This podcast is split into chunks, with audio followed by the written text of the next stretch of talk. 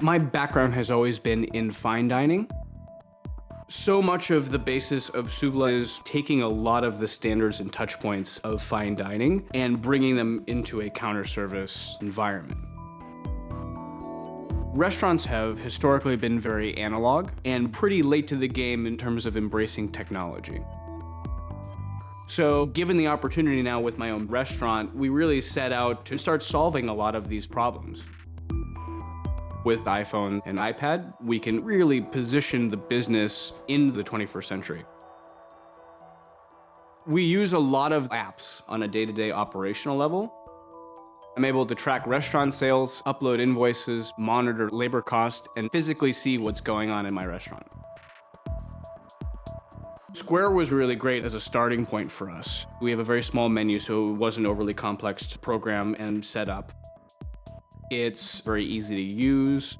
It actually eliminates a lot of the physical barrier between employee and guest. And for as much as we use technology to operate the business, there is no substitute for the sort of human component. The Square Dashboard app allows me to monitor daily sales in real time. We can actually track down to the item level, what's selling, what the sales mix is, whether it's eat in versus to go. It also allows me to look comparatively at sales week over week, month over month, year over year, so I can pinpoint trends and accurately track our growth. Our employees clock in and out on iPad. All of our time tracking is done through the Homebase app. We've also integrated Homebase with Square so we can have our real time labor costs available at any moment. We want to very accurately track our costs.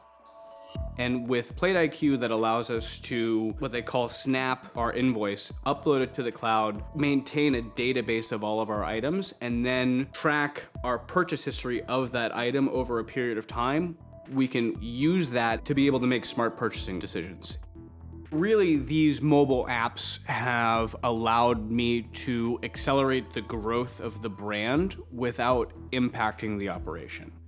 I can be scouting for new real estate locations, taking meetings with contractors with iPhone and iPad. I can be anywhere in the city, I can be anywhere in the world, and still have a pulse on my business.